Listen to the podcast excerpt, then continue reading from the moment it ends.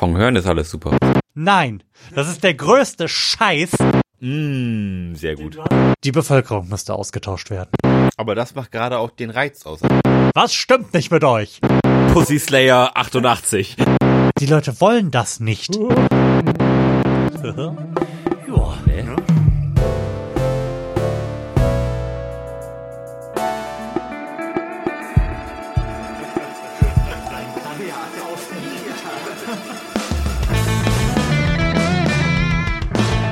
Herzlichen Glückwunsch zur 68. Episode des Florian Primel Podcasts live aus der ehemaligen Wahlkampfzentrale der SPD im Willy Brandt Haus.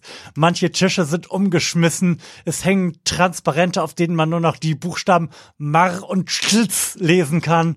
Ähm, auf den Tischen, die noch stehen, liegen nicht geöffnete Luftschlangenpakete herum und in einem Nebenraum sitzt ein Mann mittleren Alters mit einer Halbglatze in der Ecke und liest eine Spiegelausgabe, in der er fein säuberlich alle Gesichter von Martin Schulz ausradiert.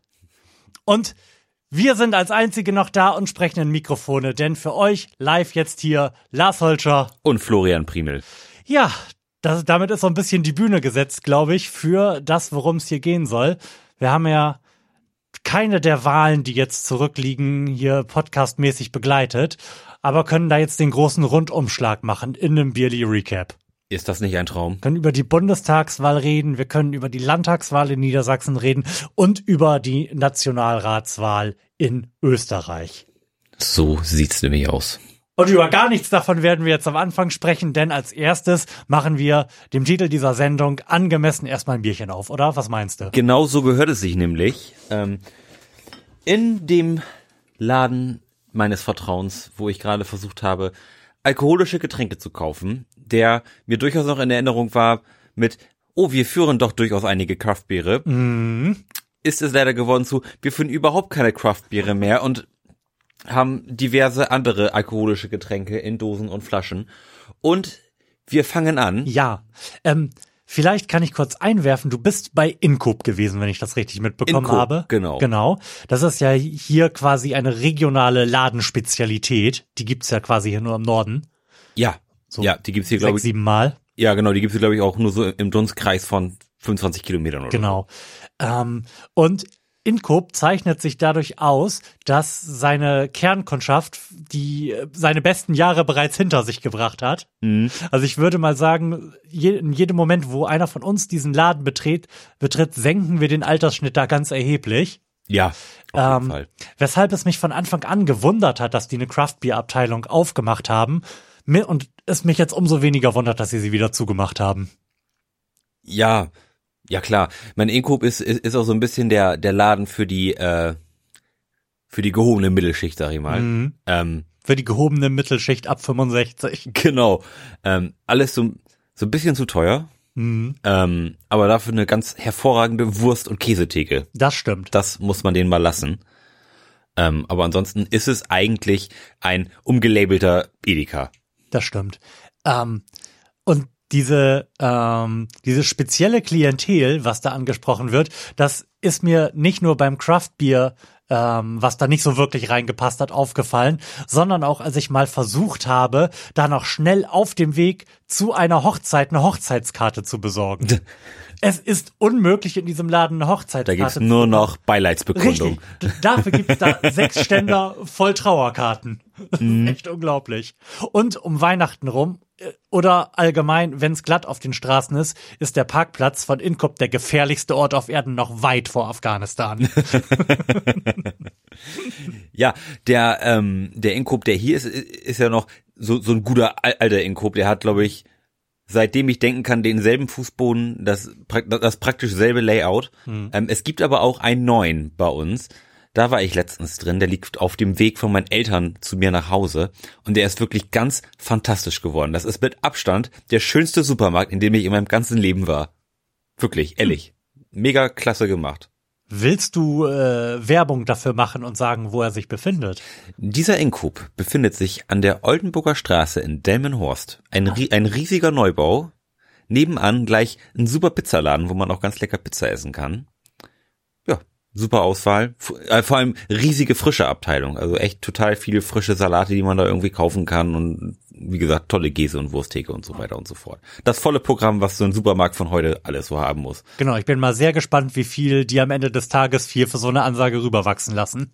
Ja. Wir sollten die da mal ein bisschen mit, mit der Nase drauf stoßen, dass wir hier ordentlich Werbung für die, für die Jungs und Mädels gemacht haben. So ist es nämlich. So, ich mache mal die, die erste Dose. Jawohl. Ähm, mich schaut hier an, überhaupt kein Indie-Getränk, Bacardi Mojito. Wir werden uns jetzt mal so einen kleinen Mojito hier Oh, genehmigen. Jesus. Ähm, ich mache das mal der äh, praktisch Praktischheit halber hier von meinem. Oh, jetzt hätte ich es in der Kathedrale aufgemacht. Aber du kannst dir doch das Einschenkmikrofon einfach zu dir rüberholen. Wäre ich so klug gewesen. Ja, wär's. Beim nächsten Mal. Pass auf, während du einschenkst, werde ich das mal machen. Florian ist nämlich so der Machertyp.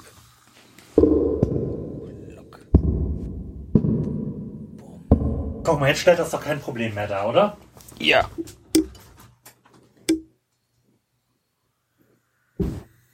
Ah.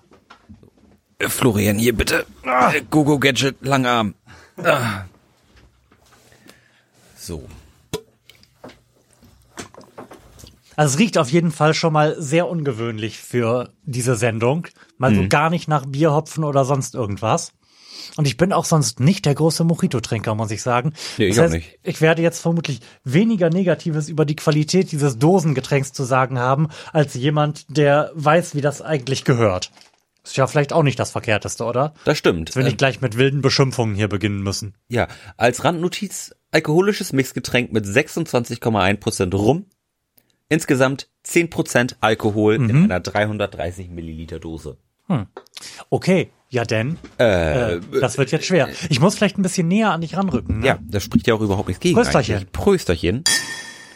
Sehr gut. Jawohl. Meine feine Ich finde, Sommelier-Nase. es riecht sehr, sehr künstlich. Ja, total. Also, Und mehr habe ich dazu auch nicht zu sagen. Ich kann da jetzt wirklich nichts rausriechen bei aller Liebe. schmeckt jetzt bedeutend besser, als ich es erwartet hätte. Ich finde, das schmeckt exakt, naja, was heißt exakt? Es schmeckt zu 90 Prozent wie saurer. Finste? Ja, wie saurer Apfel, den ich schlecht aus Jugendtagen in Erinnerung habe. Aber die Minze, die Minznote, die, die im Abgang Ja, das macht's jetzt nicht wirklich besser. Doch, das macht es erheblich besser.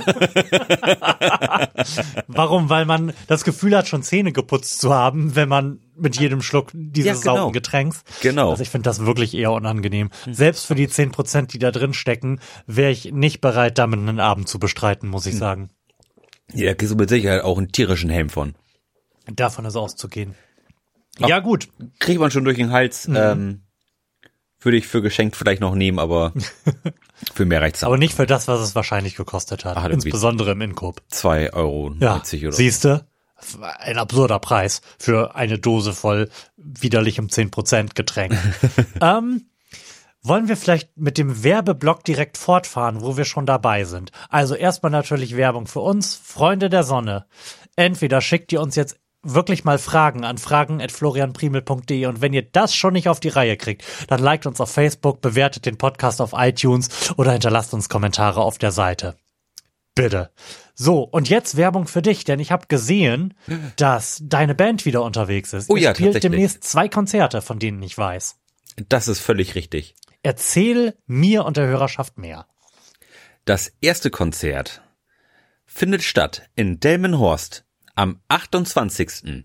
Oktober, das ist nächste Woche Samstag, in Delmenhorst im Slatteries mit Mob Rules, einer durchaus bekannteren Band, die sich schon auf Europas und Amerikastraßen bewegt hat und hier jetzt quasi ihr großes Jahresabschluss Heimspielkonzert spielt und wir machen da mal den Vorturner und heizen da die Bude so ein bisschen an. Eintritt kostet 15 Euro. Genau, und da, dafür wollte ich dich eigentlich schon schelten. Ich würde da wirklich sehr gerne hingehen. Selbstverständlich bist du auf der Gästeliste. ich bin auf der Gästeliste. ja, ist alles, alles zugeklärt. Okay, aber die Schelte muss natürlich trotzdem stattfinden. Entschuldige mal. Ich, also ich habe von Mob Rules noch nie etwas gehört und bin nicht bereit, 15 Euro meines hart verdienten Geldes dafür auszugeben, diese Leute zu sehen. Was stimmt nicht mit euch? Wir haben da überhaupt nichts mit zu tun.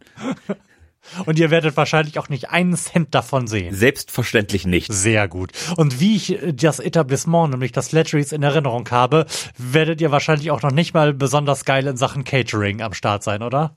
Mm, wahrscheinlich nicht. Da geht, es, es gibt ja immer den obligatorischen Kasten Bier, also da, das ist schon mal nicht schlecht. Ähm, darüber hinaus ist das eigentlich immer selbst organisiert gewesen, was, was so stand, irgendwelche Brötchenplatten oder sowas, das ist alles immer von den Bands gekommen. Ähm, und das wird vermutlich dieses Mal auch nicht anders sein. Aber da Mob Rules eine Band von internationalem Kaliber ist, könnte könnt wenn du sagst, könnte, könnte ich mir durchaus vorstellen, dass da das deren Management irgendwie durchaus äh, was zu essen organisiert hat. Okay. Hungern werden wir backstage also nicht und durstig sein werden wir auch nicht. Aber, aber Massagen wird es vermutlich keine geben. Wisst ihr schon, wie lange ihr spielt? Wie lange ist das Set? Mm, Was dürft ihr so machen? Ja, so zwischen 30 und 40 Minuten. Mhm. Mm. Ja, dann geben wir dann einfach mal 30 bis 40 Minuten lang Vollgas. Dann sind auch alle schön heiß. Und dann geht's los mit Rock Bulls, die dann den Abend bis Ultimo füllen werden. Okay, und der zweite Termin ist wann? Wenn ich das jetzt wüsste, dann wäre ich wirklich gut. Ehrlich gestanden, weiß ich nicht mal, wo der Auftritt ist. ich weiß, dass er irgendwo in Bremen ist. Ah, ah, uh, ha, ah, ah, dieser Auftritt. Es ist, es nennt sich das Use Festival. Ja. Das ist in Bremen an der Waterfront. Das ist kostenlos, dieses Festival, mit ähm, zwei oder drei anderen Bands, wo wir uns mhm. dann ähm, doch recht fix irgendwie nochmal ein, eingeklinkt haben. Und zwar findet das statt am 18. November. Das ist mit den Maisie Puppets und Mental Arrest. Hm, wie gesagt, für Umme könnt ihr sicherlich mal vorbeischauen, alle, die ihr aus Bremen und Umgebung schaut. Genau. Ähm, Waterfront kennt, denke ich, jeder. Café Use oder Use heißt die Location. Ja. Und das am 18. November. Hm. Also, wenn ihr Bock habt, äh, nicht nur in Sachen Podcast von uns unterhalten zu werden, sondern auch in Sachen Musik, dann seid entweder in Delmhorst im Slatteries am Start oder in Bremen beim Use Festival. Und dann äh, könnt ihr Lars hinter den Trommeln sehen. Ja. Und, und, und, und Florian treffen. Genau. Und Florian sehen, wie er im Publikum abspastelt. es wird grandios. Kommt viel und werft den Bands auch was in den Hut. Gerne, sehr gerne. So, ähm, da sind wir jetzt ja quasi auch schon im ersten Block dieses Podcasts, nämlich im persönlichen Block. Wir haben ja beim letzten Mal in der letzten Sendung schon relativ viel, ähm, statt Fragen zu beantworten, aus unserem Leben erzählt. Mhm. Ist denn da noch irgendwas offen, was dir auf dem Herzen brennt zum Beispiel?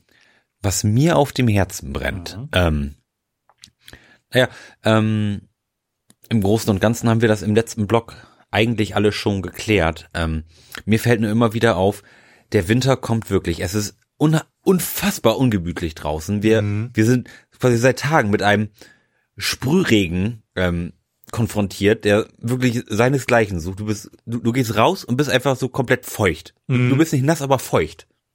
Das finde ich unheimlich unangenehm. Bin gestern Abend irgendwie nochmal eine, eine kurze Runde zu Fuß gelaufen und das, also sowas ekliges. Da habe ich lieber irgendwie so richtig schön deutschen Regen mit dicken Tropfen von oben, anstatt irgendwie so feucht von allen Seiten. Mhm. Wirklich unheimlich unangenehm. Und ich freue mich, wenn es wenigstens noch ein bisschen kälter wird und das vielleicht mal so zu Schnee werden könnte. Da, also da bin ich wirklich heiß drauf. Ähm, und da der äh, norddeutsche Sommer, äh, nee, Winter in der Regel beschissen ist, mit, mit wenig Schnee, viel Regen und so mittelmäßig kalt, ähm, haben wir darüber nachgedacht, ob wir nicht vielleicht mal im Dezember irgendwann noch mal in Richtung Harz bewegen und da noch mal so ein langes Wochenende oder ein kurzes mhm. Wochenende, auf jeden Fall irgendeine Art von Wochenende dort verbringen und da einfach mal so ein bisschen das Winter Wonderland genießen. Weil ich find, das klingt nach einem guten Plan. Weil ich finde nämlich zu ähm, zu Weihnachten gehört immer Schnee. Also das die, diese neue Angewohnheit des Wetters, dass es keinen keinen richtigen Schnee mehr gibt, gefällt mir überhaupt nicht. Mhm. Ich kann mich auch noch an Weihnachten in meiner Kindheit erinnern, wo wir hier bei, bei dir in der Umgebung auf einer großen Höhe Schlitten gefahren sind oder ähm, vom Auto gezogen wurden und hinten mhm. irgendwie am, am Schlitten saßen. Und da, also das, das wäre in den letzten Jahren nicht möglich gewesen. Nee, ich habe mich auch schon ganz oft gefragt und wollte das immer mal nachgeschaut haben, ob es da irgendwie eine Institution gibt, die da tatsächlich verlässliche Informationen drüber nachhält, wie oft in unserer Kindheit, also in den 80ern, 90ern, das ähm, und das Beste von heute. Und das Beste von heute. Wie, wie oft in den 80ern und 90ern tatsächlich ähm, Weiße Weihnacht hierzulande stattgefunden hat. Mhm. Und also ob das in unserer Erinnerung einfach nur komplett verklärt ist oder ob der Klimawandel auch hierzulande so hart zugeschlagen hat, wie es hier den Eindruck macht. Mhm. Denn ich könnte mir durchaus vorstellen, dass das auch damals nicht so oft gewesen ist. Aber warum habe ich denn dann so viele Schneeerinnerungen aus meiner Kindheit? Ja, weil du dich an die anderen einfach nicht erinnerst an die verregneten, langweiligen, doofen Weihnachtsfeiern, Weihnachtsfeste du, erinnerst du dich vielleicht einfach nicht. Meinst du, man ist da so, so verklärt? Das ist ja meistens so. Also ich stelle das jetzt einfach mal diskussionsoffen in den Raum. Und mhm. vielleicht schaue ich es bis zum nächsten Mal nach, aber ich könnte mir durchaus vorstellen, dass es weniger geworden ist, aber früher nicht so viel mehr war, wie wir das jetzt vielleicht denken. Ja gut, das, das reicht ja schon, wenn es irgendwie sag ich mal, ein Grad wärmer geworden ist mhm. im im Schnitt in, ja. in, in Norddeutschland. Wenn man dann, wenn man, wenn man in den 80er und 90ern immer noch so knapp unter Null war, ist mhm. man jetzt halt knapp über Null und dann, und dann regnet es halt und das ist irgendwie mhm. scheiße. Ja.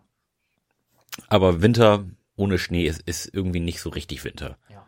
Ähm, ich als alter Skifahrer und Snowboarder ähm, habe da sowieso noch ein ganz anderes Verhältnis zu und freue mich jedes Mal, wenn ich Schnee sehe und schwelg schon wieder in Erinnerung an den letzten Skiurlaub und freue mich schon wieder auf den nächsten. Mhm. Denn das ist nämlich eine Sache, die mache ich mit meinem Vater nämlich jedes Jahr. Wir machen nämlich einmal im Jahr Männerurlaub mhm. und da treibt es uns dann immer so für fünf Tage ähm, nach Österreich, wo wir da mal so ein bisschen über die Pisten brettern und mal so ein bisschen Wellness machen und es einfach mal gut gehen lassen und mal ein bisschen Vater-Sohn-mäßig ähm, was unternehmen.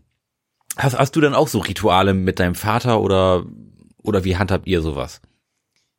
Ich bin tatsächlich, seit ich das letzte Mal als Teenager mit meinen Eltern in den Urlaub gefahren bin, nicht mehr mit meinen Eltern in den Urlaub gefahren. Mhm.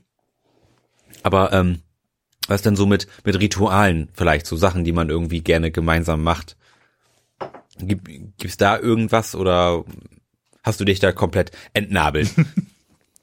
ich habe mich da tatsächlich sehr weitestgehend entnabelt ähm, ich nehme auch, sofern ich eine gute Ausrede finde mhm. oder nicht angesprochen werde, nicht an erweiterten Familientreffen zu Weihnachten teil. Mhm. Also an ähm, die bei meinen Eltern klassischerweise stattfindenden Zusammenkünfte bei einem der Geschwister meine El äh, meines Vaters, denn davon mhm. hat er viele. Mhm. Ähm, ich denke, ich werde da nicht drum rumkommen, wenn das mal wieder bei meinen Eltern ausgerichtet wird. Mhm. Aber gut, damit kann ich dann gerade noch leben. Aber ansonsten bin ich komplett damit bedient, ähm, zu Weihnachten selbst die Tour zu den unterschiedlichen Verwandten zu machen. Mhm. Und dann einfach bei jedem Mal vorbeigeschaut zu haben. Und das war's dann auch. Ich habe ja in der letzten Sendung schon gesagt, dass Weihnachten für mich eigentlich erst schön wurde, mhm.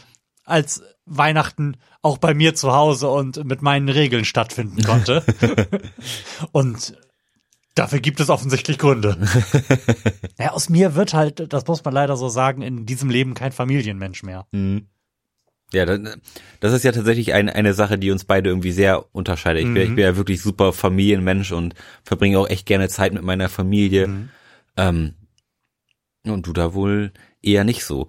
Ähm, mein Opa hatte auch ähm, gestern Geburtstag.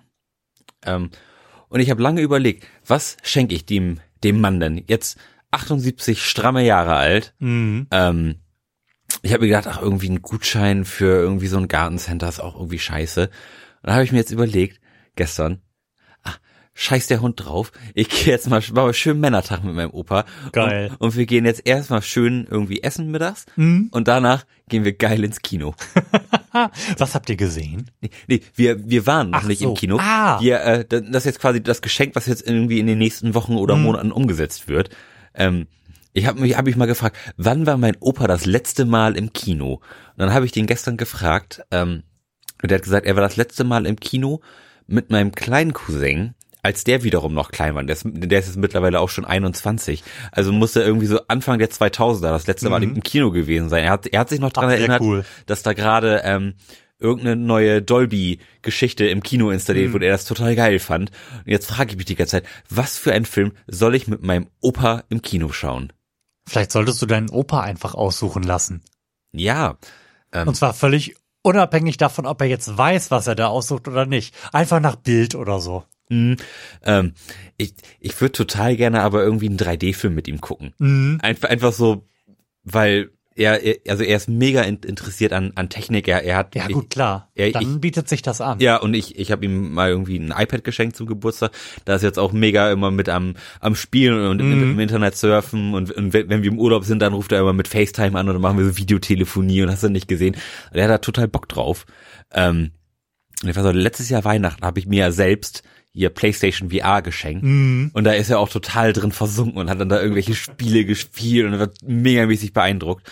Und dann habe ich, freue ich mich schon megamäßig drauf, dass ich jetzt mit meinem Opa ins Kino gehe und er da einfach total Spaß dran hat. Das ist total super. Oh, davon wirst du erzählen müssen. Das klingt echt lustig. Ja, total. Ich bin auch echt gespannt. Ich fissel hier die ganze Zeit an meinem Arm rum. Dreht's. Kretze, Kretze. Nein, äh, Montagekleber. Mm, sehr gut. Denn du hast es ja mitbekommen, als du hier reingekommen bist. Meine Frau und ich sind wieder ein bisschen damit befasst, dieses Haus fertigzustellen und haben haufenweise Sachen, schön, schönheitsmäßige Sachen hier verbessert, wie zum Beispiel Übergangsprofile und Fußleisten. Und ich muss mich ein bisschen aufregen.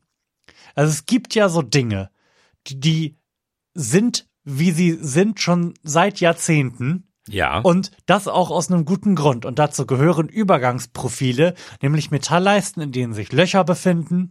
Und dann bohrst du einfach durch diese Löcher ein Loch in den Fußboden, steckst einen Dübel rein und drehst dann da eine Schraube rein. Ja. Dann hält das Bombe und ist fertig. Mhm, Habe ich auch schon von gehört. Aber ganz offensichtlich hat sich irgendjemand überlegt, da vielleicht eine bessere Technik zu erfinden zu können, die wie folgt aussieht, nämlich ähm, Schräubchen, die sich in eine Führungsleiste in dieser Schiene schieben lassen, Mhm. was es ermöglicht, dass die sich so leicht kippen lässt, die Schiene, Ja, also um Höhenunterschiede auszugleichen, ja.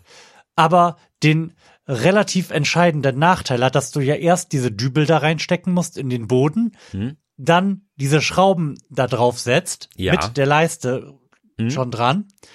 Und du die Schrauben dann aber ja nicht mehr schrauben kannst, weil sie keinen Kopf haben, sondern sich in dieser Führungsschiene befinden. Ja. Mit anderen Worten, der Weg, die Schrauben in den Boden zu treiben, ist ein Hammer. Schön. Nein, das ist der größte Scheiß, den ich, den ich seit langem hier in Sachen Handwerken ähm, vollbringen musste. Denn es funktioniert einfach nicht. Es ist ein Haufen Scheiße. Und wir können im Moment nur schlecht dieses Wohnzimmer betreten, weil ich dann am Ende den Weg genommen habe, den ich in solchen Fällen immer nehme, nämlich Montagekleber rein und irgendwas Schweres draufstellen. und jetzt steht mitten in der Tür zu unserem Wohnzimmer meine Darum steht er da. Genau, darum steht da jetzt mein Werkzeugkasten mit noch Hämmern drauf und in der vagen Hoffnung, dass das vielleicht morgen funktioniert. Also so ein Haufen Scheiße. Es gibt Dinge, die gehören einfach so einfach, wie sie schon seit Jahrzehnten sind und da besteht kein Bedarf an Verschlimmbesserungen. Ich habe dann noch weitere Übergangsprofile festgebohrt und das hat auch ganz wunderbar funktioniert. Also einfach Löcher irgendwo reinmachen, Schrauben und Dübel rein, fertig ist die verfickte Laube. Echt. Ich habe mich aufgeregt. Ich reg mich auch immer sehr leicht bei sowas auf. Mhm. Ich bin, ich, ah, ich habe so einen kurzen Geduldsfaden, wenn es um solche Dinge geht. Das ist eine Katastrophe, wirklich. ich, ich, ich lache, weil ich, weil Lars gerade offensichtlich einen großen finalen Schluck dieses furchtbaren Getränks zu sich genommen hat und vorbei. nicht so glücklich aussieht. Nee, also ich sag mal so, die, die ersten zwei Schlücke, die waren irgendwie noch, ach ja, schmeckt ja ein bisschen süß und ein bisschen nach Minze. So, aber die let- letzten Schlücke, das, das ist schon schwer. Also das ist wirklich, das, das artet hier in Arbeit aus. Ich habe ähm, diesen diese Überraschung quasi vom Anfang mitgenommen, das noch nicht so gut zu kennen und dann einfach drei große Schlücke genommen und dann war es halt auch zu Ende. Ja, ich habe mir ganz okay. noch ganz äh, gönnerhaft noch den letzten großen Schluck irgendwie aus, aus der Dose noch reingemacht, der nach der Gleichaufteilung übrig geblieben ist. Ähm, nee, also nee. Der wird Da- auf jeden Fall, äh, bekommt von uns auf der ähm, Florian Primel Podcast Bierskala. Eine starke zwei. Echt, ich hätte ihm jetzt eine Eins gegeben. Also, das würde ich mir so unwahrscheinlich gerne wieder kaufen. Also wir haben aber schon ekelhaftere Biere getrunken. das, oh stimmt, wir- das Schokoporter, erinnere dich. Mm. Das war eine Katastrophe. Meine Fußnägel kommen gerade Ah, okay, meine okay, Socken okay. rausgeklappt. Ja, es ist eine ganz zauberhafte zwei. ja. Absolut. Ähm, willst du uns vielleicht direkt das nächste Bier Ja. aufmachen, damit wir diesen widerwärtigen Geschmack Ja. wieder loswerden? Ähm, ich kenne dieses Getränk, was du jetzt in der Hand hältst und würde dich bitten, vielleicht eins der anderen erstmal zu nehmen. Denn das, was du da in der Hand hast, ist ebenfalls ein sehr, sehr süßes Getränk. Ich verrate jetzt nicht, was es ist. Und ich wäre wirklich dankbar, wenn wir jetzt irgendwie was Herberes Oh. Ja gut. über unsere Zunge gleiten lassen was können. Herberes machen willst, dann nehme ich die letzte Flasche in die Hand. Ja. Was nämlich ein Allgauer Büblebier ist. Hm. Ein Edelbräu. Guck mal, das klingt doch gar nicht so schlecht. Ja, nämlich die beliebte Allgäuer Bierspezialität. Ein herzhaft süffiges Traditionsbier, so gut wie damals, gebraut nach dem bayerischen Reinheitsgebot von 1516. Truly magical. So, ein halber Liter, 5,5% Alkohol. Gut. Was kannst du da schon verkehrt machen? Ja.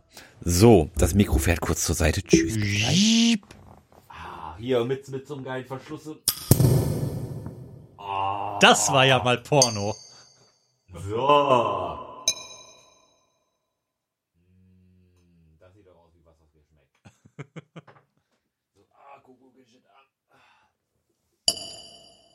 So, ah, und während du noch am Einschenken bist, würde ich vielleicht ganz kurz zu. Oh! Du, das ist jedes Mal so. Jedes Mal schenkst du dein Bier total super ein und ich habe erstmal zwei Drittel Krone. Ich habe ja ein bisschen das Gefühl, dass du mich nicht mehr lieb hast, ne? Denk mal drüber nach. Okay, wir haben es jetzt auf jeden Fall am Start. So. Ähm, wollen dann auch direkt anstoßen? Ja, genau so kommt es nämlich. Ah, so. Es riecht Es Bierig? riecht nach einem Weizenbier, würde ich jetzt mal behaupten. Also jetzt nicht stark weizig, aber ist, ist jetzt kein Pilz, nehme ich mal fast an. Mm, Schau, schauen wir doch mal rein. Darüber habe ich mir tatsächlich doch überhaupt kein Bild gemacht. Ähm, boah, Zutaten, Wasser, Gerstenmalz, Hopfen, Extrakt und Hopfen. Steht jetzt nichts von Weizen. Gut, ist halt keines dieser, dieser prätentiösen Craft-Biere, die da noch eine endlose Story über die Güte ihrer, ihrer Ingredienzien da hinten draufschreiben, ne? Nee, dieses Bier, Bier wirbt einfach nur mit, mit einem kleinen Kind, mit einer, mit einem Filzhut und einem großen Bierkrug in der Hand. Das ist auch nur in Bayern möglich, nehme ich Ja. an. Ja, so. Und ich hoffe, es wird genauso schmecken, wie ich es mir vorstelle. Prost in diesem Prost. Sinne. Hm, Schön wenig Kohlensäure. Es schmeckt. Ach, Zum Sterben langweilig. ob, ach, ist genau das, was wir jetzt brauchen, um Ja. diesen widerwärtigen Geschmack von eben wieder loszuwerden. das geht aber gut durch den Hals. Ja. Also das ist überhaupt nicht aufregend. Schmeckt wie ein Bier. Mhm. Super solide. Kein besonderer Abgang. Mhm. Schmeckt so, wie es reinkommt, auch 30 Sekunden danach. Mhm. Ich bin, ich bin hellauf begeistert von diesem Bier. Ja, Also, also es ist auch schön, wenn einfach mal alles so bleibt, Ja. wie es ist. Also es gehört definitiv zu den langweiligsten und am wenigsten intensiven Bieren, die wir hier bisher getrunken haben. Das geht stark in Richtung Kölsch, möchte ich mal sagen. Nur Es mit ist, weniger Kohlensäure. Ja, es ist mir persönlich deutlich zu süß und zu wenig herb, aber dass man das gut durch den Hals kriegt, das äh, kann ich absolut Das bestätigen. Ist richtig schön süffig. Ja, Also, ich, ich bin begeistert von diesem Bier. Das ist jetzt genau das Richtige nach meinem also auf, auf einer Zuckerschock. auf einer Dorfhochzeit ist das wirklich eine ernsthafte Gefahr für die Ja, gesamte allgemein. Veranstaltung. Ja. ja, also das geht super gut runter. Also da, also da kannst du mit Sicherheit ohne Schmerzen drei Liter von trinken. Ja, ganz eindeutig. Ja. Da muss er nicht von aufstoßen. Die, die Krone ist offensichtlich nach wenigen Sekunden weg. Ja. Ich kann das So. jetzt schon zu mir nehmen, ohne dass alles im Bart klebt. Das ist ganz wunderbar. Hm. Wir sind begeistert. Was, wa, was machen wir jetzt mit dieser Bierskala? Ähm, das, das, dem müssen wir jetzt halt eine 3 geben. Wir sind Eine drei ja für dieses köstliche Bier? eine also- drei, vielleicht eine 3,5, aber Also- mehr ist das. das ist, du bist jetzt hart gebiased von diesem widerwärtigen Bacardi-Scheiß. Also ich hätte ihm mindestens eine fünf gegeben. Also, also das ist mindestens ein durchschnittliches Also Bier. wir haben schon deutlich aufregenderen Bieren eine 5 gegeben. Ja, die waren aufregend, aber haben dann irgendwie nicht so gut geschmeckt. Also ich finde, dadurch, dass es ein, ich, nicht nur ein, ich würde sagen, es ist das Durchschnittsbier, finde ich, hat es eine absolut normale 5 verdient. Eine durchschnittliche 5. Genau in der Mitte der Skala. Okay, ich habe keine Lust, mich mit dir zu streiten. Dieses Bier bekommt von uns eine unverdient 5. Eine wohlverdiente 5, denn nichts ist mittelmäßiger als dieses Bier. Okay, ähm, ich wollte jetzt gerade eine coole Überleitung machen, aber Mittelmäßigkeit passt dazu absolut nicht. Ich habe es ja beim letzten Mal angekündigt, wir müssen noch ganz kurz über meinen persönlichen 20 Jahre verspäteten Harry Potter Hype sprechen. Ja, bitte. bitte. Ich bin gerade dabei, Harry Potter zu hören. Also die Hörbuchfassung zu konsumieren, die unfassbar geil eingesprochen ist Rufus Beck, von, ne? von Rufus Beck, ist mega toll. Ähm, ist vor allem auch fantastisch, weil es ähm, mir ja nicht nur entgegenkommt, weil ich zu faul zum Lesen bin, sondern wie ich finde, dadurch, dass er einzelne Charaktere mit unterschiedlichen Stimmen, Akzenten, Dialekten spricht, ähm, genau ähm, den angemessenen Anteil an Fantasie noch lässt, um Mhm. sich die Charaktere vorzustellen, aber ein hinreichend führt. Ja.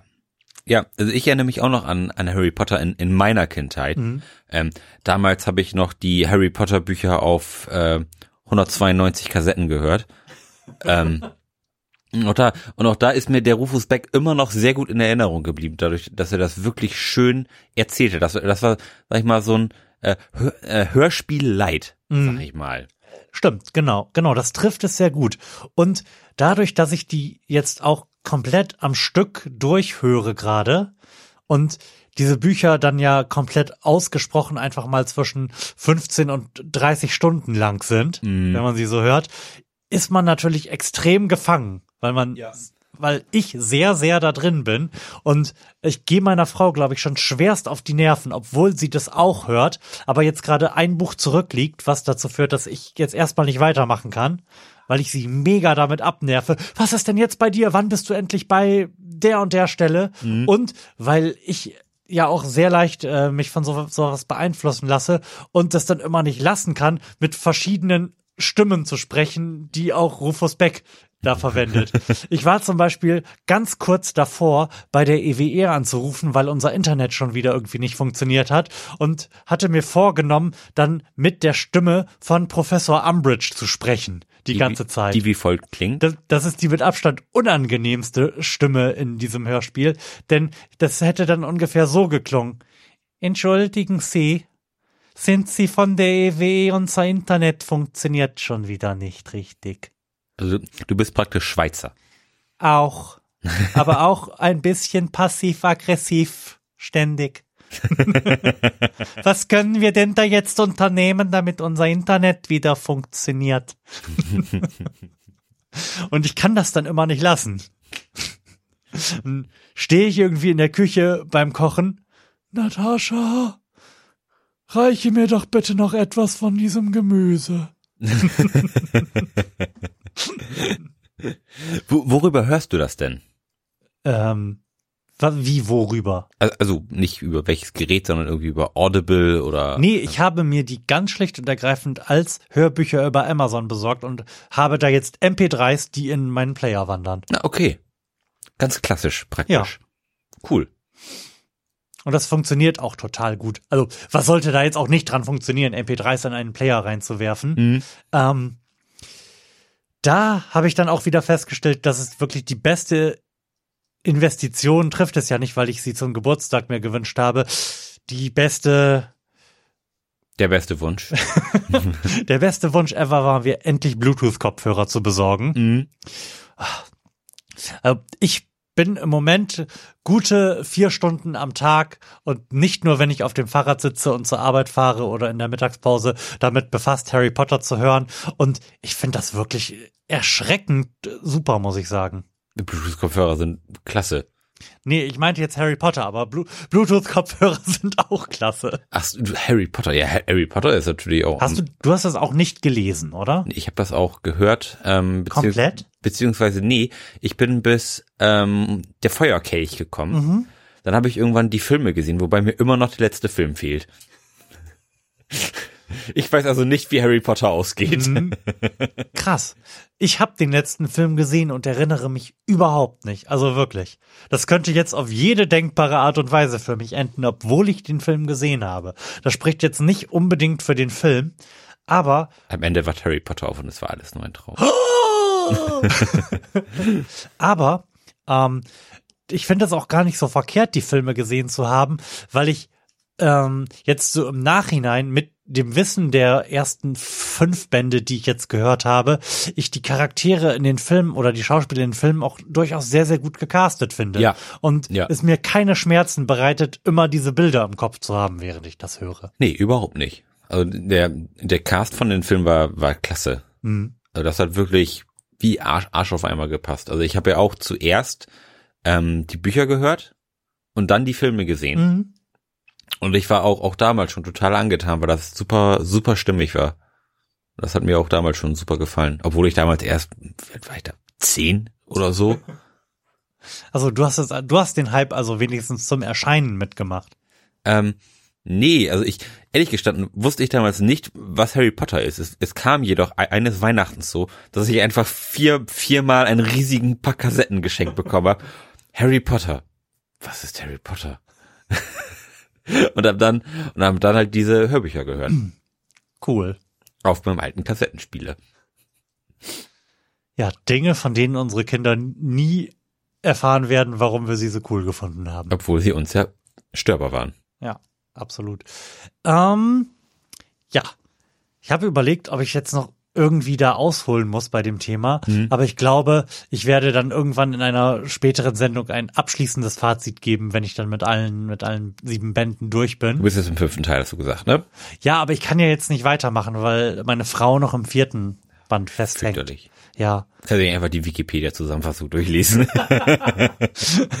Was ich auch ein bisschen, ich weiß gar nicht, ob ich es doof finde oder nicht. Was ich auf jeden Fall festgestellt habe, ist, dass ich mir des Öfteren, weil ich so neugierig darauf gewesen bin, wie es weitergeht, gewünscht habe, das vielleicht einfach mit 1,2-facher Geschwindigkeit hören zu können, wie ich das halt mit Podcasts tue. ja. Die ich je nachdem, wie interessant ich sie finde, mit äh, mindestens 1,2 und bis 2,5-facher Geschwindigkeit höre. Ja, also Podcast höre ich in der Regel auch immer ein Stückchen schneller. Ähm, Und ich weiß gar nicht, ob da was kaputt gehen würde, wenn ich Harry Potter schneller hören würde. Vermutlich. deine Ehe. Sehr gut. Ich weiß nicht, ob das der, der Stimmung einen Abbruch tun würde, weil Rufus Beck das ja schon sehr, sehr exaltiert alles macht und sich da sicherlich auch den ein oder anderen warmen Gedanken zu gemacht haben wird. Na klar, also ich, also Hörbücher höre ich eigentlich grundsätzlich nicht schneller, außer es sind irgendwie Sachhörbücher. Dann schon. Ähm, ich bin allerdings äh, zufriedener Kunde bei Audible, Ja. was total angenehm ist, weil du dir ja, wie, wie bekannt ist, jeden Monat ein Hörbuch äh, runterziehen kannst. Und das finde ich ist immer so ein schöner Anreiz, mal wieder was zu hören und mal vielleicht auch mal was, was zu hören, ähm, was eigentlich nicht so in der eigenen Comfortzone ist, sag ich mal, wo man ein- einfach mal irgendwie auf gut dünken mal, mal irgendwas nimmt, weil in Anführungszeichen kostet ja nichts, beziehungsweise hast halt schon dafür bezahlt und ist irgendwie gerade nichts draußen, wo, wo du jetzt sowieso megamäßig angefixt bist, sondern einfach mal irgendwas zu nehmen, ist eigentlich auch mal ganz angenehm. Irgendwelche Sachbücher oder letztens, was habe ich letztens gehört? Von äh, Tommy Jaud. Ähm, ein Scheiß muss ich. Ist auch irgendwie, irgendwie so, ein, so ein Buch über innere Ruhe und wie gehe ich irgendwie mit Stress um. Und das ist irgendwie ganz, ganz witzig gewesen. Tommy Jaud macht jetzt auf Ratgeber. Das ist spannend. Äh, ist, sag ich Von mal, dem kenne ich das ein oder andere Hörbuch. so Mil Ich hab Millionär Resturlaub gehört. Ja. Also die Bücher haben mir Ja. auch alle super gefallen. Ähm, so wie praktisch alle Bücher, die von Christopher Maria Herbst gelesen werden. Das, den, den, also Mhm. seine Stimme mag ich total gerne. Ähm, das Buch liest er selber, wie glaube ich auch seinen letzten Roman. Ähm, und das ist auch super witzig aufgebaut. Also das, das hat nicht so den klassischen ähm, Ratgebercharakter, sondern hat, hat auch irgendwie, sag ich mal, so ein bisschen übergeordnete Handlung, ist, ist halt so ein bisschen ähm, aus dem Leben erzählt, hat, hat eine übergeordnete Handlung und hangelt sich dann an verschiedenen Situationen ähm, lang, um dafür dann irgendwie ein Beispiel zu geben, was, was man so machen kann. Und das ist auch, wenn man, sag ich mal, nichts davon befolgt oder das alles schon weiß, ist es trotzdem ein super unterhaltsames Buch. Also kann ich, kann ich nur empfehlen, wenn man irgendwie mal du- durch die Gegend latscht und ein- einfach mal was hören will. Okay. Weil ich, ich finde, ähm, es gibt wenig Comedy-Hörbücher, die irgendwie, ja, erträglich sind. Also die, die ganzen Sachen von Tommy Jaud sind, sind super gewesen. Also, also mhm. die, die haben Spaß gemacht, die waren total kurzweilig. Ähm, aber so darüber hinaus, finde ich, gibt es nicht viele Autoren, die irgendwie ähnliches leisten. Es gibt hier noch äh, John Niven, der auch super Bücher schreibt. Der, die habe ich jetzt auch so langsam alle in meinem Audible-Katalog schon durchgehört. Der macht auch total Spaß. Genau, das empfehle ich ja auch quasi an jeder Stelle, an der es sich irgendwie anbietet. Gott bewahre von John Niven. Ja, mega das, gut. Mich hat selten äh, ein Buch auf äh, so eine merkwürdig fröhliche Art und Weise betroffen gemacht wie dieses Buch. Mhm. Ich mir fällt da gerade gar keine bessere Formulierung für ein. Es ist ein sehr lustiges Buch, aber am Ende des Tages auch ein sehr trauriges Buch. Ja.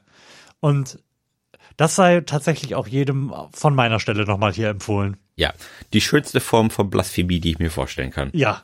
Ja, also das ist wirklich in, in Perfektion. Ein, ein, ein tolles Buch über Jesus, der auf, der wieder auf die Erde kommt und an einer Castingshow teilnimmt. das sei mal gesagt. Ja.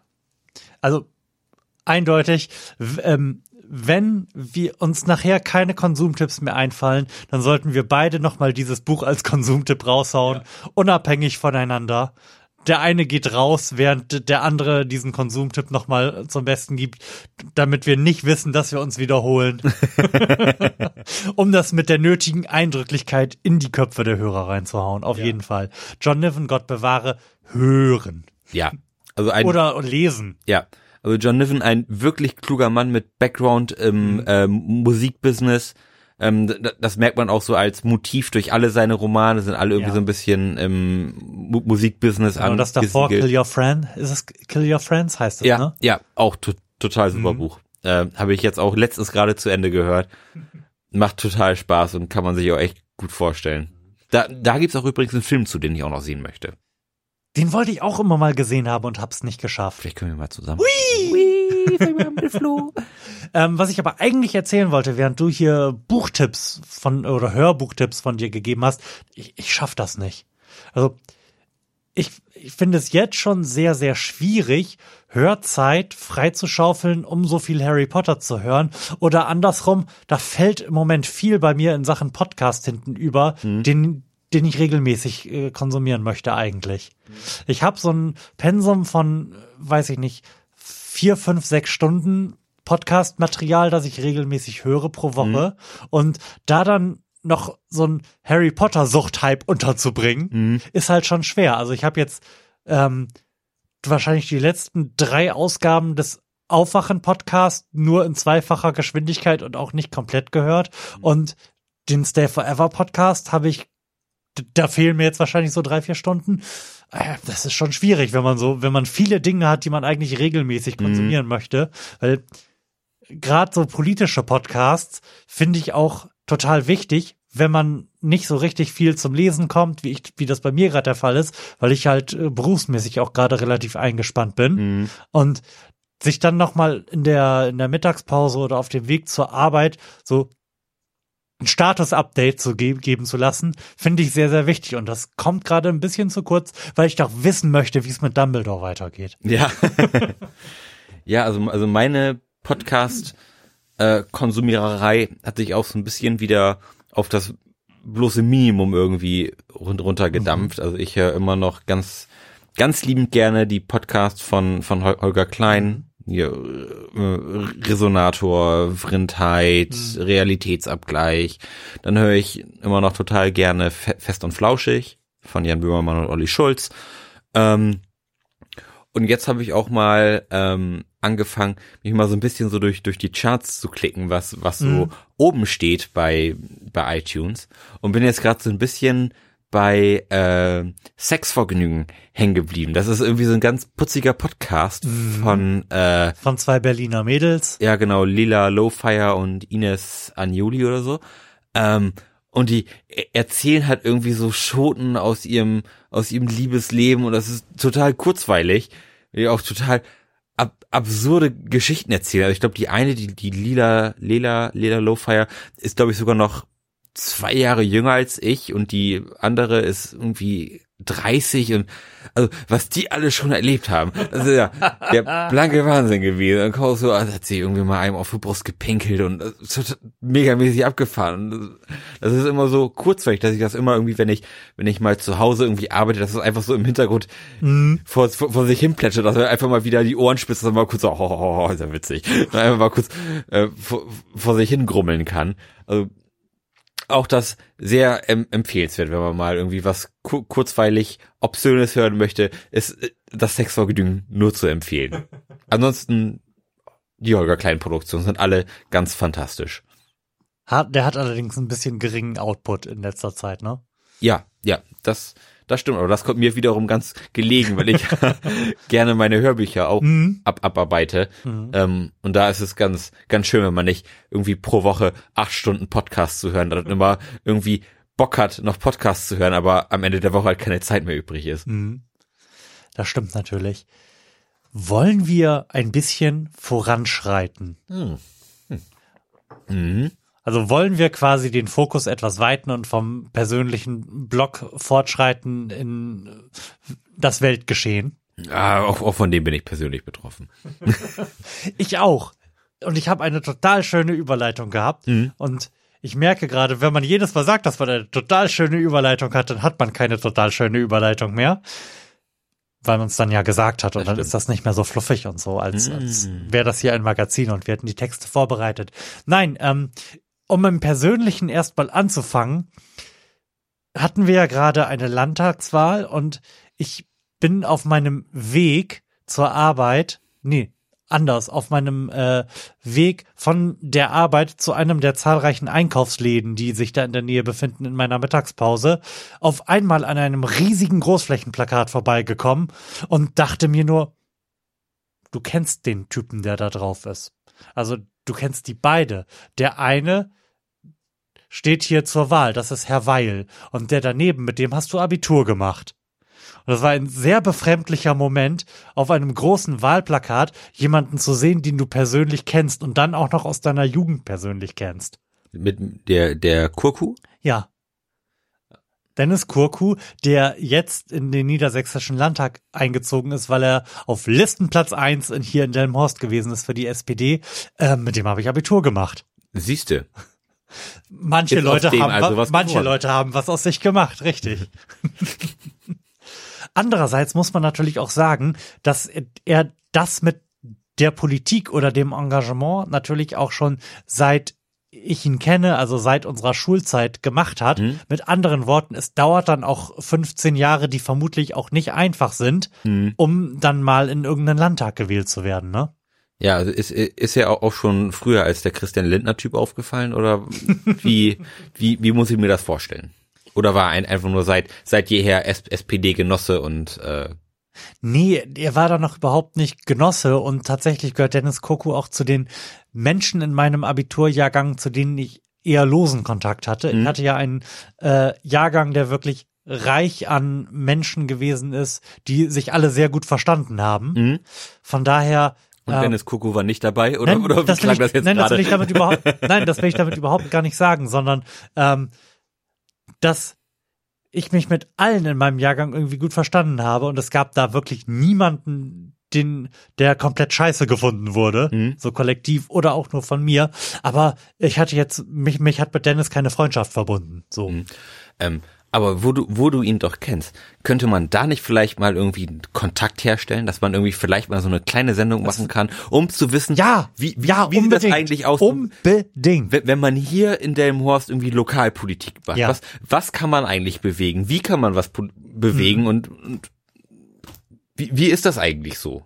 Auf jeden Lokalpolitik zu machen. Also das würde mich total interessieren, mal mit mit einem Betroffenen zu sprechen. mit einem Betroffenen und Handelnden, ja.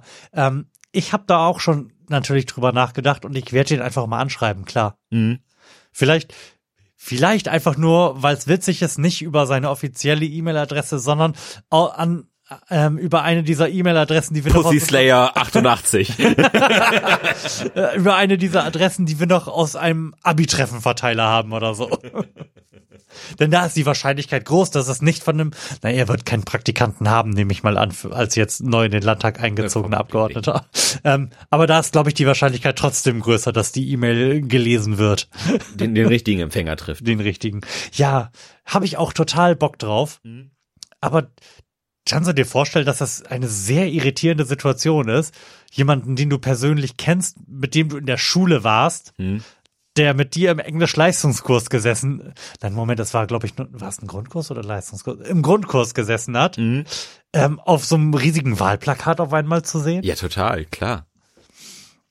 Ganz merkwürdig auf jeden Fall. Mhm. Und damit sind wir ja quasi schon mittendrin. Landtagswahl in Niedersachsen. Jo. Also davon mal ganz äh, unabhängig, dass das Ergebnis jetzt wirklich nicht das ist, was ich mir persönlich gewünscht hätte, können wir uns natürlich rühmen, ähm, ein Bundesland zu sein, in dem die AfD einstellig geblieben ist. Ja. Allerdings ist Wir das können auch- uns aber nicht rühmen, eine Stadt zu sein, in der die AfD einstellig geblieben Nein? ist. Ich glaube nicht, nee. ich habe nicht eine Sekunde darauf verschwendet, nachzuschauen, wie denn diese furchtbare Stadt abge... Oh, nein, wir mögen, wir mögen ja diese Stadt, aber die Bevölkerung müsste ausgetauscht werden.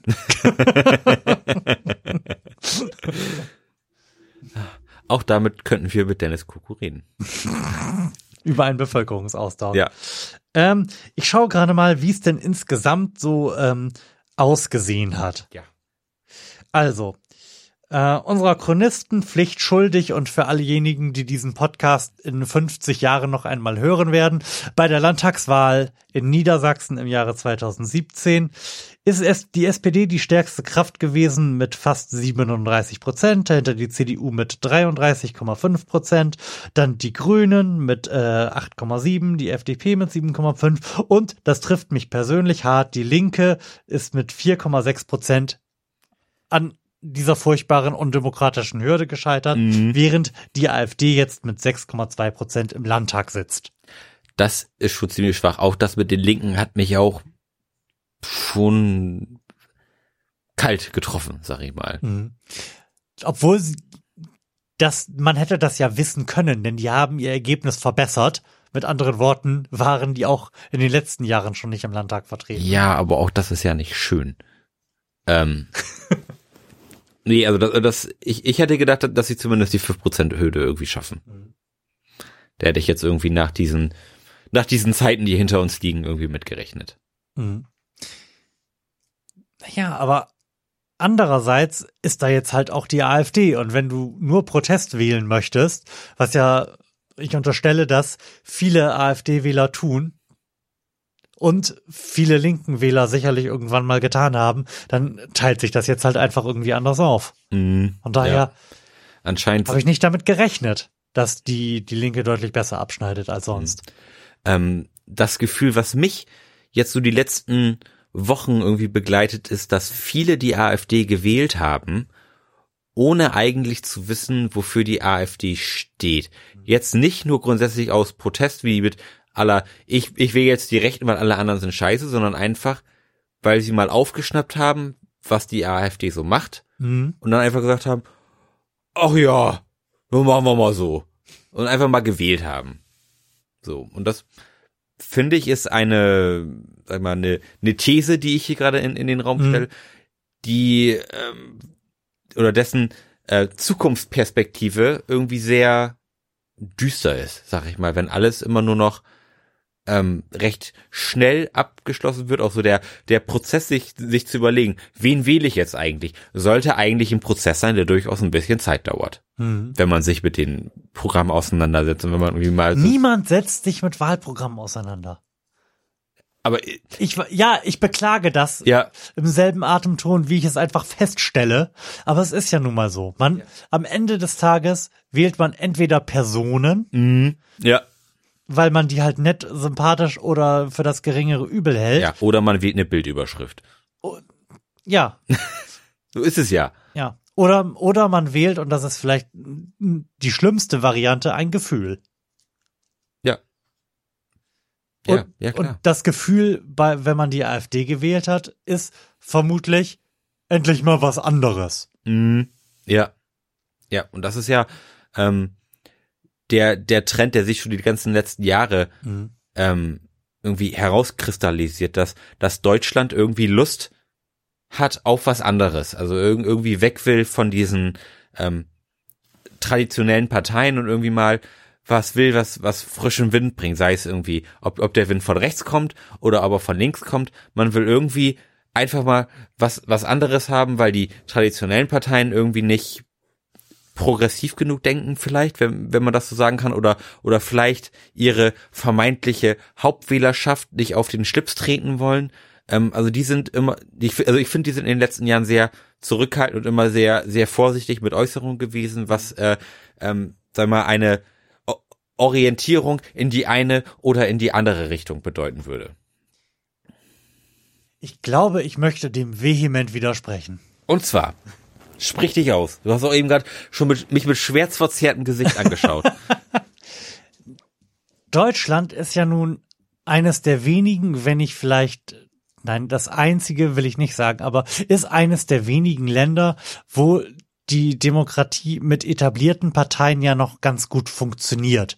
Wir haben jetzt nicht eine Situation wie beispielsweise in Frankreich, wo ja, ja, wo am Ende des Tages äh, eigentlich Le Pen nur verloren hat, weil sich dann doch mehr Leute für den doofen Macron, den sie auch eigentlich nicht haben wollten, entschieden haben, einfach weil ihnen Le Pen so radikal gewesen ist. Aber sie war in der Stichwahl.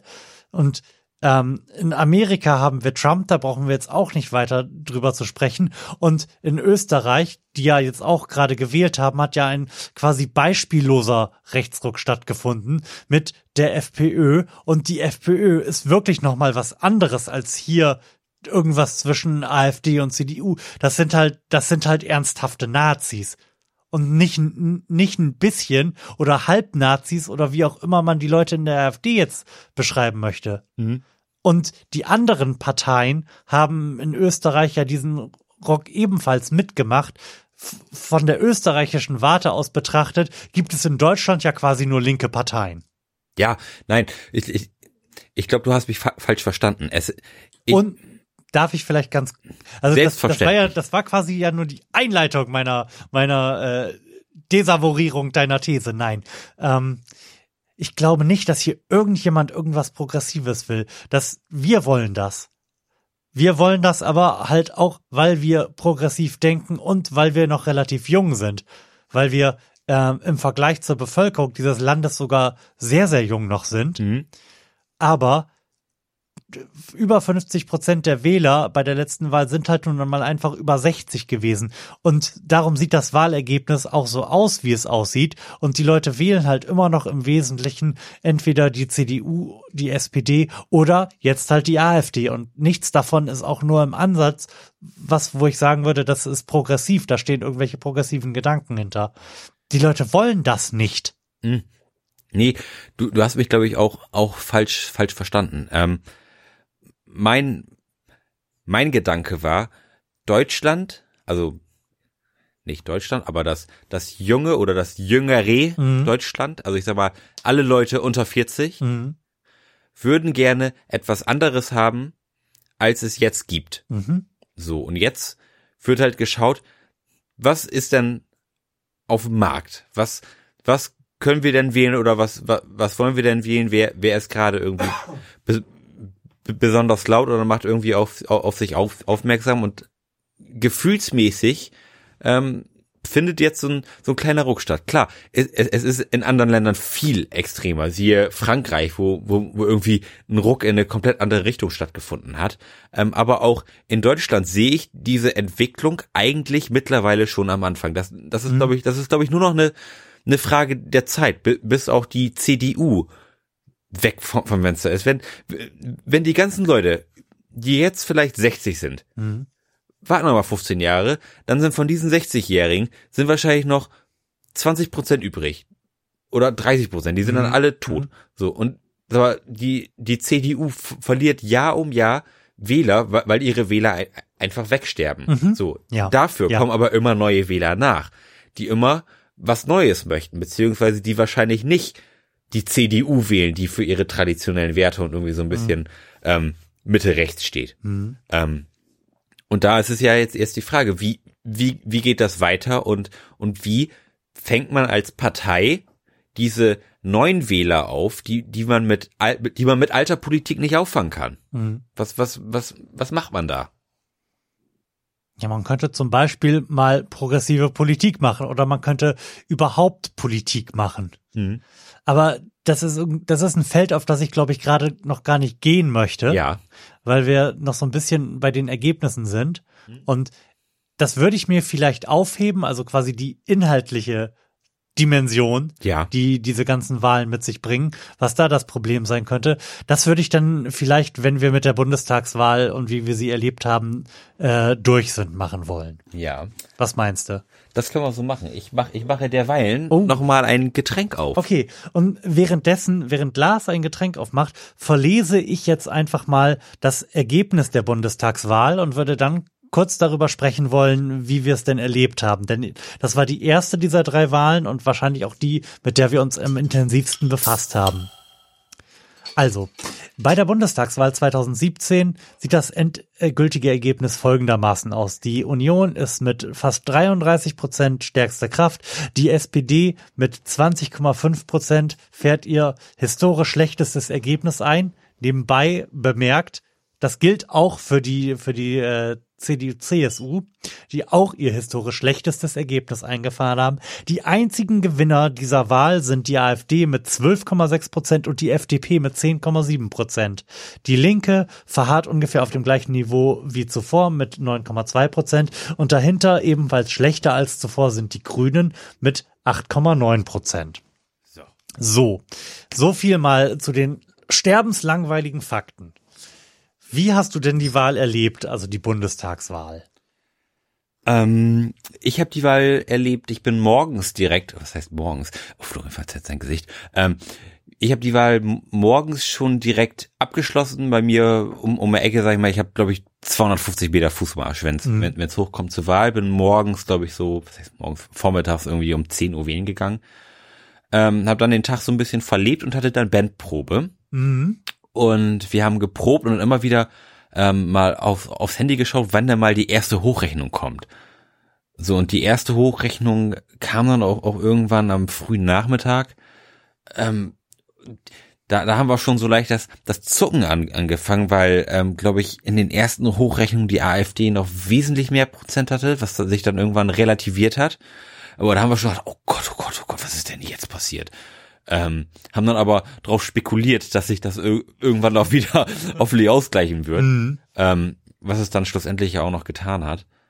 Aber das war, das war schon echt ein, äh, eine Achterbahnfahrt der Gefühle, würde ich mal so sagen. Also wir waren den ganzen Tag eigentlich, als wir geprobt hatten, wirklich total aufgeregt, was, was passiert da jetzt eigentlich mit, mit unserem Land und was, Mhm. was, was haben wir jetzt zu erwarten? Und wir, wir konnten uns echt schlecht konzentrieren und gefühlt alle zwei Minuten hat irgendjemand einen neuen Wahlstand in, in den Raum geworfen. Ähm, und das war schon, schon wirklich spannend. Di- dieses Jahr, fand ich, so, so unspektakulär der Wahlkampf war. So Mhm. äh, spannend war aber tatsächlich das Ergebnis. Mhm. Äh, da, das war, glaube ich, die Wahl, dessen Ergebnis äh, ich am aufmerksamsten verfolgt habe. Ja. Ein, einfach weil die Ja. Angst am größten war. Ja, das, das gilt auch für mich. Mhm. Ähm, das Ergebnis ist ja relativ nah an den Prognosen. Ja. Also da ist jetzt nicht eine riesige Überraschung passiert. Ja, ich habe auch gedacht, dass die AfD stärker wird. Ich habe die Grünen noch etwas schwächer gesehen, dass beide Volksparteien sehr schlechte Ergebnisse für ihre Verhältnisse einfahren werden. Davon sind ja alle, ich auch, ausgegangen. Aber trotzdem hat es sich für mich wie eine sehr, sehr wichtige Wahl angefühlt. Es hat sich angefühlt wie eine Wahl, die zu einem wichtigen Zeitpunkt quasi weltgeschichtlich stattfindet. Mhm. Man hat ja die letzten Jahre gemerkt, dass sehr, sehr viel in Bewegung und sehr viel im Fluss ist. Ja. Ähm, spätestens mit, mit der Flüchtlingskrise von 2015, also mit der Verwaltungskrise, die da stattgefunden hat, ähm, ist ja so diese Polarisierung in der Gesellschaft deutlich hervorgetreten. Ja, auf jeden Und Fall. damit auch die AfD stark geworden, die ja so quasi die ähm, Partei, das Partei gewordene Abbild dieser Spaltung darstellt. Mhm. Ähm, und gleichzeitig sind wir mittendrin in äh, der, wie Precht das nennt, vierten industriellen Revolution mit Digitalisierung, Automatisierung und man hat halt das Gefühl, dass gerade viel passiert und die Wahl ist so ein Kristallisationspunkt, wo sich das halt einfach mal alles so darstellt. Ja. Wo man eine politische oder wo man insgesamt mal eine Bestandsaufnahme macht, so ein, so ein Screenshot quasi der Situation. Ja. Ähm, es, wo man sagt, die Situation ist so und so, alles ist irgendwie ungewiss, alles ist irgendwie anders als noch vor fünf oder zehn Jahren. Und vor diesem Hintergrund mal die Leute fragt, wie sie damit politisch umgehen möchten. Das war so mein Gefühl dafür. Jetzt alle wissen irgendwie, dass irgendwas merkwürdig und anders ist und sich verändert. Ähm, und jetzt macht doch mal bitte euer Kreuz, verhaltet euch mal dazu. Das war so mein Gefühl. Und ich finde das Ergebnis dieser Situation eigentlich ganz angemessen. Natürlich finde ich das schlimm, dass wir jetzt eine Nazi-Partei in solcher Stärke als drittstärkste Kraft im Parlament haben. Das ist eine beschissene Katastrophe und ich hasse die alle. Aber ich finde trotzdem, dass es die aktuelle Situation insgesamt gut abbildet. Die etablierten Parteien, insbesondere die sogenannten Volksparteien, haben große Verluste hinnehmen müssen und jeweils ihre historisch schlechtesten Ergebnisse eingefahren. Mhm. Und Die haben richtig geblutet. das ist, abs das ist absolut angemessen. Das, das ist auch, glaube ich, mal nötig gewesen. Ja. Also so, Mhm. so traurig da- das auch ist vom, vom Wahlergebnis her, umso positiver wird es, glaube ich, die zukünftige Politik in Deutschland beeinflussen. Davon gehe ich auch aus. Ja. Wirklich. Ich finde das auch eine sehr gute Idee, dass die SPD jetzt in die Opposition gegangen ist. Mhm. Über die SPD werden wir gleich so, glaube ich, sowieso nochmal gesondert sprechen. Mhm. Aber auch die CDU und was ja noch dramatischer ist eigentlich die CSU, ähm, haben ja Ergebnisse bekommen, die, wie ich ja gerade schon gesagt habe und wie auch jeder Kommentator gesagt hat, historisch unerreicht sind. Gerade die, die CSU hat ihr schlechtestes Ergebnis und die haben nächstes Jahr eine Landtagswahl. Und für die CSU ist die Landtagswahl natürlich quasi bedeutsamer als die Bundestagswahl. Ja, Denn- wohl wahr. Bei der Bundestagswahl werden sie halt einfach mit aufsummiert bei der, bei der CDU. Und darum werden, glaube ich, auch die ähm, Verhandlungen für Jamaika, die jetzt gerade am Laufen sind, sehr, sehr spannend, weil sich die CSU es da, glaube ich, nicht leisten kann, irgendwelche Blöße zu geben.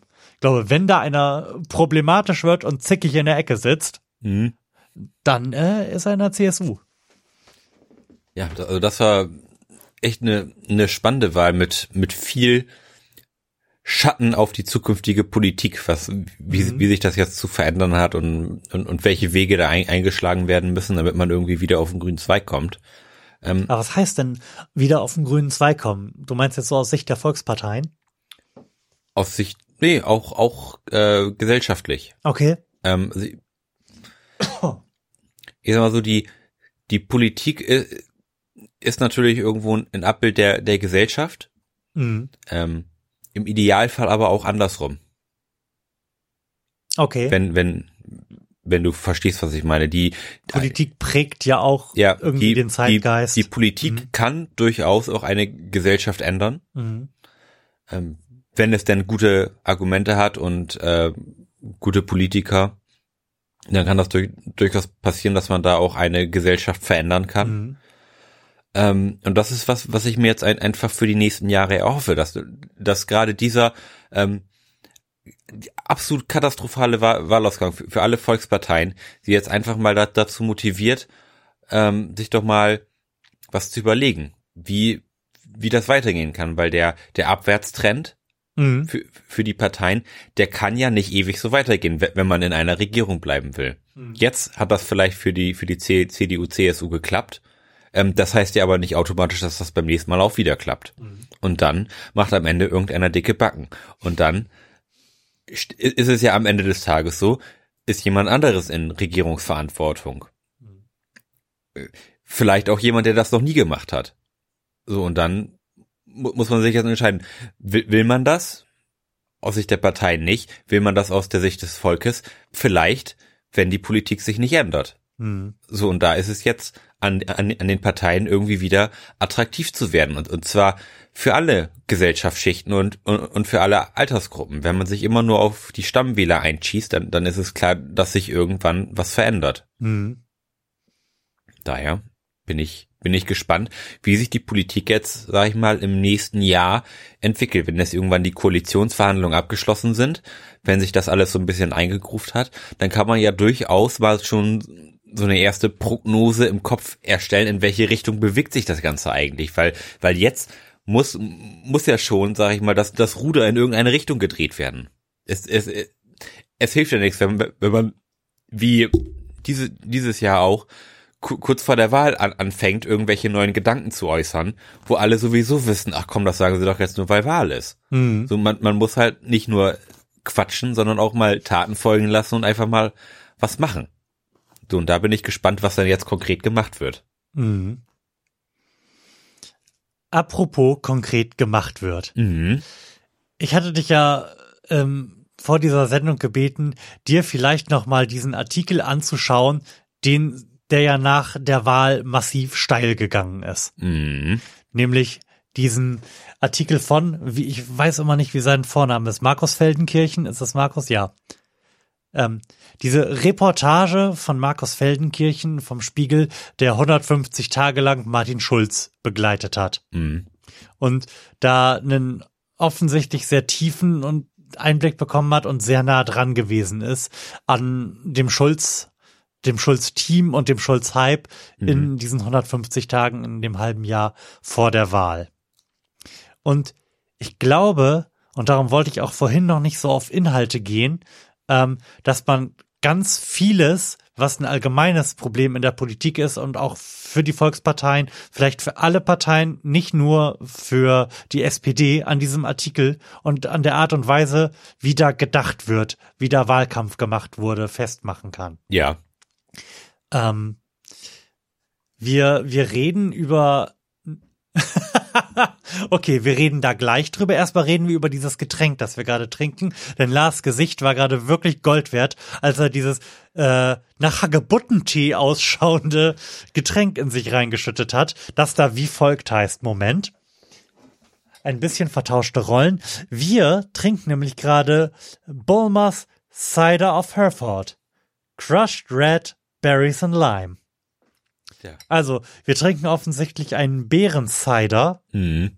Und ich hab mich auch gerade schon, denn ich habe vorher schon ein Stück davon genommen, ein bisschen angewidert weggedreht, denn es ist sehr, sehr süß. Es ist, es ist unfassbar süß. Es schmeckt quasi wie Hubba Bubba in einer leichten Wodka-Wasserlösung Ja, aufgelöst. Hubba Bubba für Erwachsene. Ja, also, Also, das bekommt auch eine katastrophale Note von mir auf der Florian Primel Podcast Bierskala. ja, Das ist ein Haufen Scheiße, tut mir leid.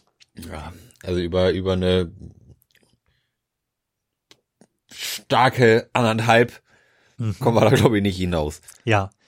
Ich, Also es, es, gemessen daran, dass dieses Getränk nur 4% Alkohol hat, finde ich es noch schlechter als das erste Getränk, dem wir wie viel Punkte gegeben haben? Zwei? Mhm. Ja. Ähm, ob, obwohl es, es schmeckt besser als das erste. Mhm. Ähm, aber irgendwo muss man den Prozenten ja auch ähm, einen gewissen Wert zuschreiben. Ähm, also, Also für uns als Wirkungstrinker ja, ist lohnt, sich das nicht. unangemessen, ja. Ganz schlechter Wirkungsgrad. Genau, bekommt von mir eine 1,5, ja. Mhm. Ähm, und wo wir gerade bei Konsum sind, wir haben ja, glaube ich, letztes Mal irgendwie ü- über Beef Jerky gesprochen. Mhm. Jawohl. Und ich habe jetzt so ein bisschen Beef Jerky mitgebracht. Ähm, nimm, dir ruhig mal eins. Ähm, der ähm, Geruch nach Hundefutter bleibt diesmal ähm, so, so ein bisschen aus. Ähm, es riecht immer noch recht unangenehm. Das stimmt. Ähm, Ich crunch das jetzt mal eben Ja. weg, ne? riecht, äh, schmeckt aber wesentlich erfreulicher als die letzte Sorte, die ich hatte. Und, und die war auch nicht schlecht. Man hat ja so, so eine äh, Teriyaki von, von Jack Links. Das ist, glaube ich, so der, der größte ähm, Hersteller, den es den, den, den's so weltweit gibt, sag ich mal. Das ist, glaube ich, glaube ich, eine, eine amerikanische Firma. Ähm, schmeckt aber eigentlich ganz erfreulich. Also ich finde, das kann man mal gut, gut wegsnacken irg- irgendwie. Ähm, obwohl auch, auch hier Geruch und, und Geschmack wirklich zwei ganz andere Sprachen sprechen, ähm, ist das eine super Sache. Also jeder, der mal irgendwie einen Snack abseits von ähm, Chips, Flips und irgendwie Süßkram möchte, der kann durchaus mal überlegen, ob er nicht einfach mal so eine kleine Tüte Beef Jerky holt und mal schaut, ob das was für einen ist. Also wenn man ähm, generell Schinken mag oder auch mal Mhm. irgendwie so, so ein Stückchen Schinken mal kauft und das ein, einfach mal so aufschneidet und mal so ein bisschen stackt, ähm, der wird vermutlich auf Beef Jerky mögen. Würde ich jetzt einfach mal unterstellen. Wer generell kein Schinken oder kein nicht, nicht so der Fleischfan ist, sag ich mal, der wird auch auch das nicht mögen. Also ich finde das tatsächlich vom Geschmack auch ganz hübsch. Mhm. Wobei ich schon während ich das gekaut habe, das Gefühl hatte, dass ich danach vermutlich aus dem Mund stinken werde, wie das, was in einem schlechten China-Restaurant am Ende zusammengekehrt wird vom Boden. Ja. Ja. Ah, also schon auch intensiv. Also da- das ist total intensiv. Also, Mhm. ähm, aber das macht gerade auch den Reiz aus. Also, dass man, dass man danach aus dem Hals nach Hundefutter riecht, ohne Frage. Also, also, also das, das ist definitiv gegeben. Also das, das Argument ist geschenkt. Ähm, aber dass das, glaube ich, ganz lecker ist, das kann man dem Ganzen auch irgendwie nicht abreden. Mhm. Also das schmeckt echt ganz geil eigentlich. Ähm, Problem ist, so, so eine Tüte kostet, glaube ich, irgendwie so oh, 3,99 oder so oder 3,50 irgend, Das ist viel. irgendwie sowas, ja. Ähm, und ist jetzt auch, ist jetzt auch nicht wirklich viel drin. Mhm. Ist jetzt halt eher, sag ich mal, was zum langsam genießen als äh, wie Chips zu konsumieren. Ja, man muss das ja auch langsam genießen, weil man sehr lange dran kaut. Wieder ein Pluspunkt. Man hat mehr davon. Wir als Mhm. Wirkungsesser. Okay, wo waren wir? Mhm, wir bei- waren bei Markus Feldenkirchen Und Martin Schulz. und Martin Schulz. Ähm, der Artikel hat, finde ich, oder die Reportage hat meiner Meinung nach nicht umsonst so hohe Wellen geschlagen. Mhm. Also ich habe sie auch wieder gehört. Hm, Das habe ich versucht. Das wollte ich nämlich schon, als wir hier im Vorgespräch waren, erzählen.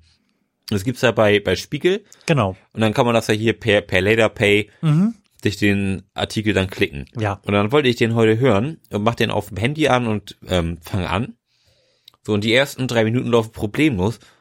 Und dann, und dann fängt's einfach wieder von vorne an. Und ich habe gedacht, ach, das war bestimmt ein Fehler. Ich glaube, ich habe, glaube ich, fünfmal Mhm. den Anfang gehört. So, Wie unangenehm. So, so die ersten, was weiß ich, was, drei Minuten oder Mhm. so. Dann habe ich es dann wieder nochmal überflogen. Mhm.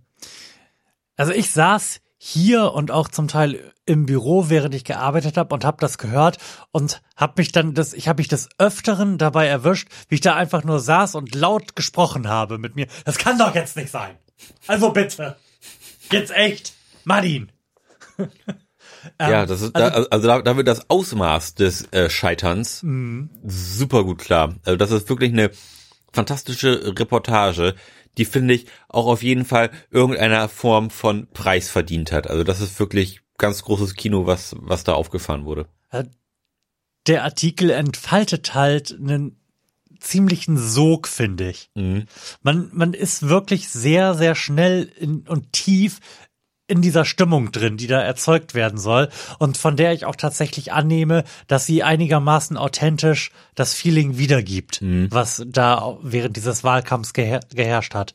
Ähm, ich habe ein bisschen ein Problem damit, um mal so auf dieser, auf der Metaebene, wie, wie finden wir dieses journalistische Stück zu bleiben. Ich habe ein bisschen ein Problem damit, dass sich der Autor komplett aus dem Artikel rausgenommen hat. Da, da gibt es ja nicht eine Ich-Botschaft drin. Nee. Und das, das finde ich bei einem, bei einer Reportage, die so nah an Personen dran ist und in diesem Fall an Martin Schulz, finde ich das befremdlich, muss ich sagen.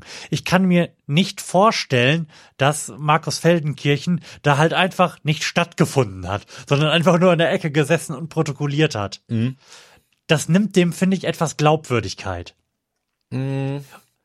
Ich, ich halte den Artikel für glaubwürdig, aber ich habe da trotzdem ein Problem mit, weil dieses Fehlen von Ich-Botschaften und Fehlen des Autors ähm, bei mir den Eindruck hinterlässt, dass da jemand eine Meinung vertritt, die aber nicht als seine kenntlich macht.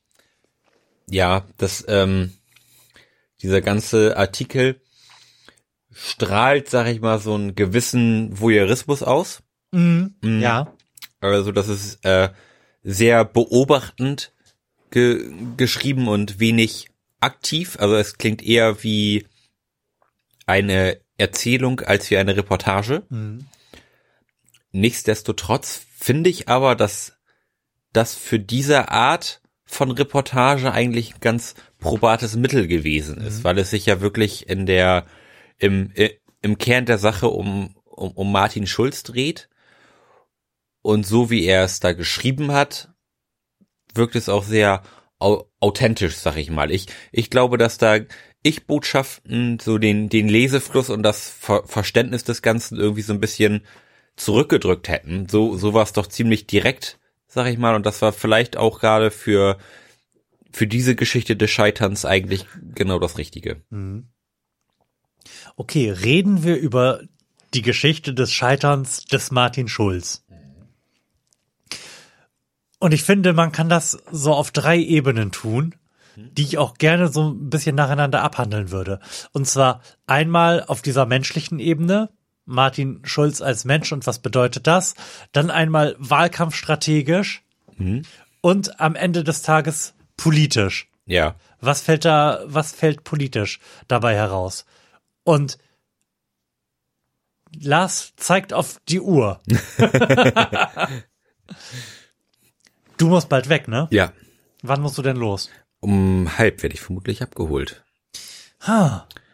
Was das Ganze Machen wir danach einfach weiter oder machen wir wann anders weiter? Wir haben ja jetzt nichts irgendwie besonders zeitkritisches hier gerade auf dem Tacho. Nee, also, wir, könnten wir, auch, wir könnten ruhig einfach einen Cut machen ja, und könnten die Martin Schulz Story sonst einfach wann anders weitermachen. Vielleicht, Also ma vielleicht machen wir dann am besten auch einfach jetzt Schluss, Ja. be bevor wir jetzt in, in den Wahlkampf einsteigen und sagen, hey, jetzt geht's hier weiter. aber, aber wollen wir denn dann das als zwei Sendungen veröffentlichen oder wollen wir das dann einfach zusammenschneiden?